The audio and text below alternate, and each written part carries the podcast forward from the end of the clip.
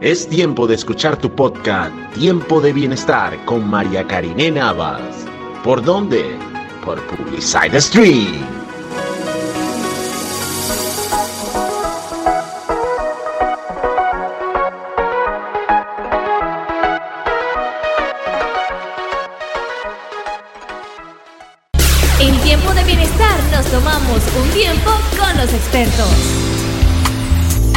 Continuamos y ha llegado a nuestra sección favorita, una de esas secciones muy importantes para mí, porque es la que nos permite contar con la experiencia de verdaderos expertos en el área y que viene a enriquecer un poco nuestro tema. Hoy conversando y sumándonos a esta celebración o a este día también como, no, como bien nos decía nuestra invitada el día de hoy para concientizar, para hablar un poco de la inclusión. Qué importante tomar en cuenta que ese es realmente el motivo de este día, del 2 de abril, Día Mundial del Autismo, día para concientizar, para sumarnos a la inclusión.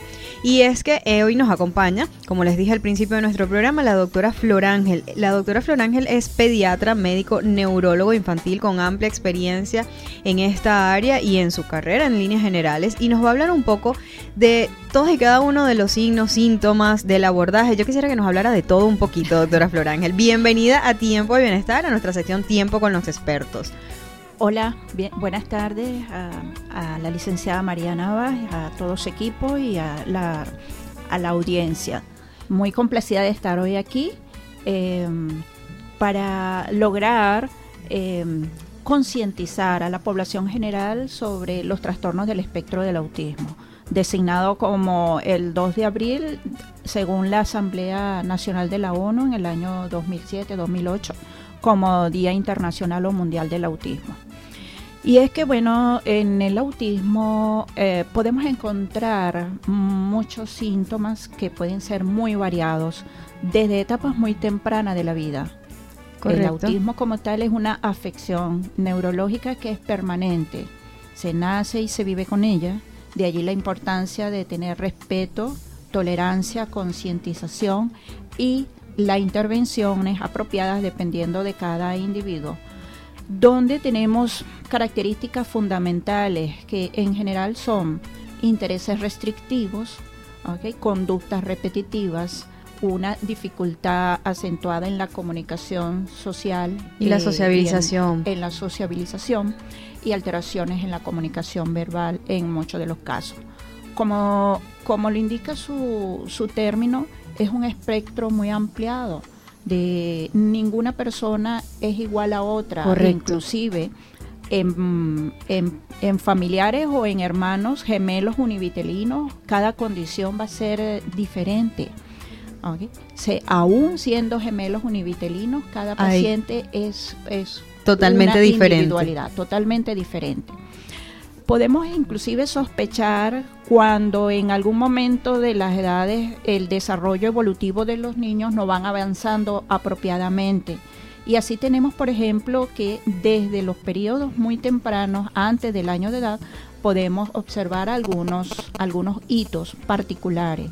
Un niño que, por ejemplo, no fija su mirada, que tiene una mirada como eh, no, no, no, identifica el rostro, por ejemplo, de su madre o los rostros familiares, eh, cuando no balbucea a la edad correspondiente, cuando a los seis meses de edad no, no dice ninguna palabra en, en cuanto a sonidos guturales o balbuceo. Em, eh, después podemos tener alteraciones en el sueño, en los ciclos de sueño, que son más o menos frecuentes, condiciones asociadas al espectro podemos tener dificultades en la alimentación, hay mucha selectividad y restricciones. Uh, en, preferencias o rechazos muy marcados en los niños, una de las características puntuales desde el punto de vista nutricional. Sí, es una de, la, de las características que son como más llamativas, sobre todo como usted lo decía en la, en la presentación, la nutrición es importante no solamente acá, sino en todas las condiciones para inclusive una persona, un niño, un adulto sano se desarrolle bien, debe tener una, una, una nutrición adecuada dependiendo de la edad dependiendo de, de, las diferentes condiciones o situaciones a las cuales esa persona está siendo este, sometido o, o está siendo afectado. Eh, de manera que, bueno, tenemos alteraciones en la alimentación, alteraciones en las interrelaciones sociales, en las relaciones inclusive interpersonales que se ven inclusive desde el ambiente familiar. Muchachos que o niños que se comunican poco con sus padres, ¿okay? que cuando le preguntan al niño si va al preescolar, ¿cómo te fue el preescolar? Eh, no, no, no, refieren ni no, refieren como una espontaneidad Correcto. en cuanto a un feedback de comunicación, la respuesta que habitualmente uno pudiera observar en, los, en los niños propios de la edad. Y después, en la medida en que vamos avanzando en edades, se van notando un poco más algunas dificultades. Todo hito del desarrollo tiene un periodo digamos, el hito del desarrollo es una conducta, una conducta que se va presentando, por ejemplo, en el aspecto de la comunicación y el lenguaje, podemos tener más o menos en periodo desde los seis meses hasta el año de edad para por, por, lo menos iniciar la comunicación, que es no nada más verbal, sino inclusive simbólica o comprensiva, o seguimiento, seguimiento de la mirada, seguimiento, seguimiento del sonido. Y en la medida en que vamos avanzando en edad, en edad, pues esos, esos hitos del desarrollo van mejorando y se van madurando de acuerdo a la maduración del sistema nervioso central y van apareciendo otras dificultades que vamos a ir viendo más adelante como alteraciones, por ejemplo, en la, en la comunicación o interacción social, dificultades en la en la comunicación de códigos verbales, okay, eh, eh, em, Me gustaría preguntarle, doctora, a propósito de esto tan interesante que nos menciona, estas dificultades que se van presentando a medida que aumenta la edad, Bien nos decía que es un espectro y que cada condición puede ser totalmente distinta. Puede o es totalmente distinta para cada uno de ellos. Pero la pregunta en este caso sería, ¿a medida que avanza, aumentan estas dificultades? No, el, espectro eh, se refiere a que son condiciones que, que se van a presentar de forma diferente en cada muchacho. Por ejemplo, okay, una condición, el lenguaje Correcto. Un niño que, por ejemplo, a los cuatro años de edad, pues no exista o no, o no tenga un feedback adecuado o que no tenga una expresión eh, medianamente inteligible, que se pueda comprender o que no comprendan los enunciados, es un hito que es atípico para esa edad. Pero en la medida en que avance en edad ese niño de cuatro años, si no se atiende y, pa, y sigue avanzando en edad, ya no, ya no se vería, digamos, como algo muy sutil o leve o con una dificultad menor cuando llega más o menos a los 7, 8, 9 o 10 años de edad teniendo la misma dificultad porque no se ha hecho la intervención, es donde se, donde se presenta la notariedad.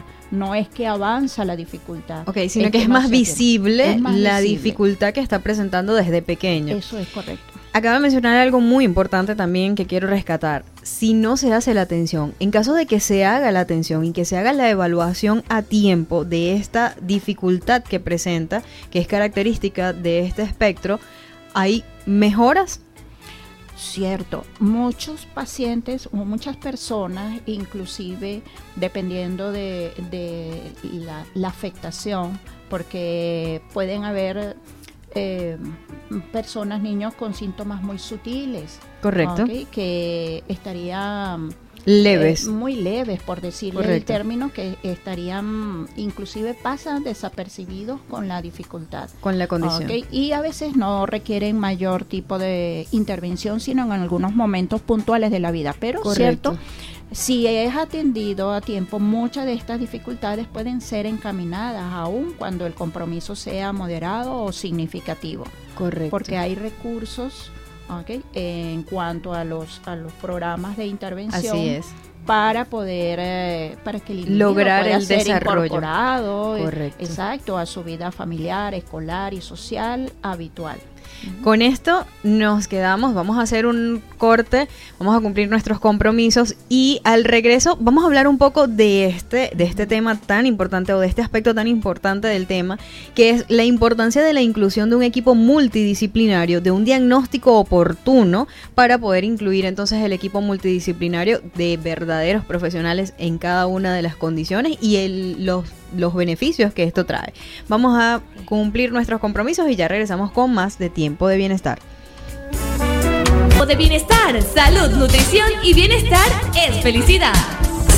Continuamos en Tiempo de Bienestar y en nuestra sección Tiempo con los expertos antes de irnos al corte, hablábamos un poco, bueno, un poco, hablamos muchísimo de temas y aspectos muy importantes, pero quedamos pendientes con la importancia de un equipo multidisciplinario para ir avanzando en, estas condiciones o, o en estos hitos, como usted bien lo decía, característicos de esta condición.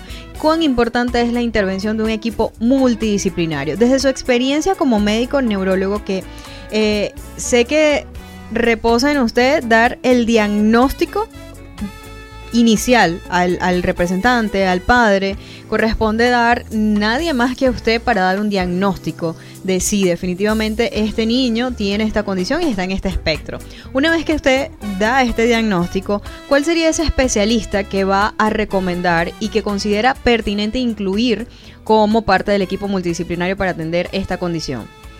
Eh, sí, mm, licenciada Nava, sí. Ciertamente hay que tener un equipo como donde el principal, inclusive antes de llegar al neurólogo, debería ser el pediatra, que es el médico especialista en niños que vigila no solamente las características de desarrollo físico, sino la de los hitos del desarrollo neurológico. Una vez que el pediatra identifica que hay algo que no está funcionando bien, lo envía a, lo refiere a neurología. A veces llegan directo a neurología a, la consulta. Una vez que tenemos los, los mm, la impresión diagnóstica de la dificultad, debemos incluir a todo un equipo. El equipo eh, básico, principal, lo constituye el neurólogo, el psicólogo, en algunas oportunidades es necesario el psiquiatra infanto-juvenil, los terapeutas ocupacionales especializados en, autismo, en las alteraciones sensoperceptivas, los fisioterapeutas, que muchas veces es necesario abordar temas de, psicomotricidad. Ajá. El, el psicopedagogo, que es el docente especialista que va a ayudar al individuo a incorporarse a la parte de escolaridad y así pues se arma un, equipo que va a depender eh, justamente de cada característica de cada paciente. En ocasiones inclusive hace falta incorporar los mm, otros especialistas como gastroenterología, alergología y por supuesto en la parte de nutrición, como lo habíamos dicho desde el principio, es importantísimo porque muchas personas llegan con mm, información que buscan en las redes sociales o que buscan porque recibe de boca en boca de familiares, de madres o de personas con casos anecdóticos, llegan inclusive con dietas restrictivas, súper restrictivas, con muchas dificultades en, su desarrollo, tanto peso como talla. Sí, las consecuencias de este tipo de restricciones son graves. Correcto. Desde el punto a veces nutricional. mucho déficit, a veces en exceso. Así es. Okay. Y hay que, digamos, ir eh, explicándole a, a los padres de estos niños y rompiendo mitos, porque estas son estructuras que vienen este, ya desde el siglo pasado, como conversábamos hace un rato. Correcto. Y en los avances médicos se han, en lo que se denomina medicina basada en evidencia, se ha tratado de dedicar a, a investigar desmitificar este tipo realmente sirven o no sirven algunos, algunas dietas y dependiendo de ellas, cuáles son las apropiadas para cada paciente. Por ejemplo, en la dieta libre de gluten y caseína, no todo paciente con autismo la requiere. Este es un aspecto muy importante, muy, muy importante. Hay que individualizar cada caso. Si el paciente tiene una demostrada intolerancia, a, los productos se, se, le debe instaurar. Si no, no. No es necesario. No es necesario. A veces solo gluten, a veces solo caseína, a veces la combinación de los dos y la mayoría de las veces ninguna. Es De las Así es. Deben tener una alimentación balanceada, completa, variada y se van tratando inclusive en las terapias con ayuda de los especialistas y de los terapeutas Correcto. las alteraciones sensoperceptivas porque a veces eh, el, Es el más niño marcado eso que la misma intolerancia en, lo- en los Sí. niños. O sea, la, la preferencia eh, muy marcada, valga Por la textura. redundancia, o el rechazo por la textura, por el sonido que puedan generarle Sí. el alimento en al momento de masticarlo. Correcto. A eso es que realmente hacen los niños una... Un, por eso es que hacen las preferencias o los rechazos. Y creo que es, más eso lo que hay que enfocarse, Abordar, lo que hay que abordar que estas restricciones innecesarias. Cier- ciertamente, inclusive cuando los niños son un poquito más grandecitos en consulta, que tratamos de hacerlo de una manera divertida con el niño Así es. y con los padres, eh, le decimos que todo en esta vida se aprende y hay que aprender a comer también. Correcto. Entonces, a estas texturas que son diferentes, a veces los niños rechazan la parte pastosa, otros prefieren los Correcto. crujientes. Cada niño es Totalmente, totalmente diferente a otro. Y entonces eso es lo que hay que abordar y tratar para controlar y que el niño lleve una nutrición apropiada. Así es. Muchísimas gracias, doctora. Yo creo que muy completa todo y cada uno de los aspectos. Siempre va a haber aspectos eh, que podamos seguir desarrollando y que podamos seguir conversando Mucho. porque este tema de verdad que es, Es muy amplio. interesante y es muy amplio, todo un espectro como tal, tal lo dice el diagnóstico. Me gustaría nos dé sus puntos de contacto, dónde podemos localizarla. Muchísimas gracias. Le digo como a todos mis expertos, ya los micrófonos de tiempo de bienestar son suyos y está comprometida a acompañarnos en todos y cada uno de los temas que sea necesario una neuróloga infantil. Muchísimas gracias por acompañarnos hoy aquí. Creo que es nuestra primera especialista acá en Tiempo de Bienestar en, en vivo. Siempre habíamos hecho contacto telefónico y para mí, bueno, estoy muy contenta de que nos acompañe acá. Por favor, sus puntos Gracias. de contacto. Gracias, gracias. En- yo encantada igual de estar aquí a la orden para cualquier tema de neurología, como Qué bueno, conversábamos hace gracias. un rato. Estoy ubicada en Charayave, en el centro Acá en la comercial zona. Tamanaco Tuy, los días lunes, miércoles y viernes. Y en Caracas, en la clínica Luis Racetti, los días martes y jueves, con todo gusto. Eh, mis contactos eh, pueden anotarlo. El número de teléfono es 0424-195-1636. Con todo gusto atenderé los requerimientos. Re- re- reiteramos su número de teléfono, doctora, 0424. 195-1636.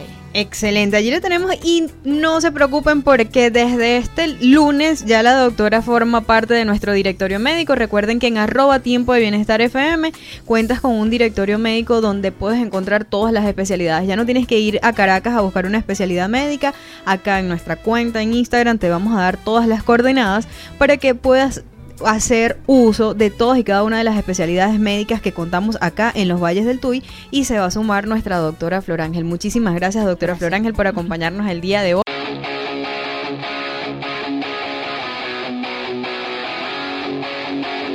www.publicitec.com, tu revista digital con el mejor contenido en modo stream.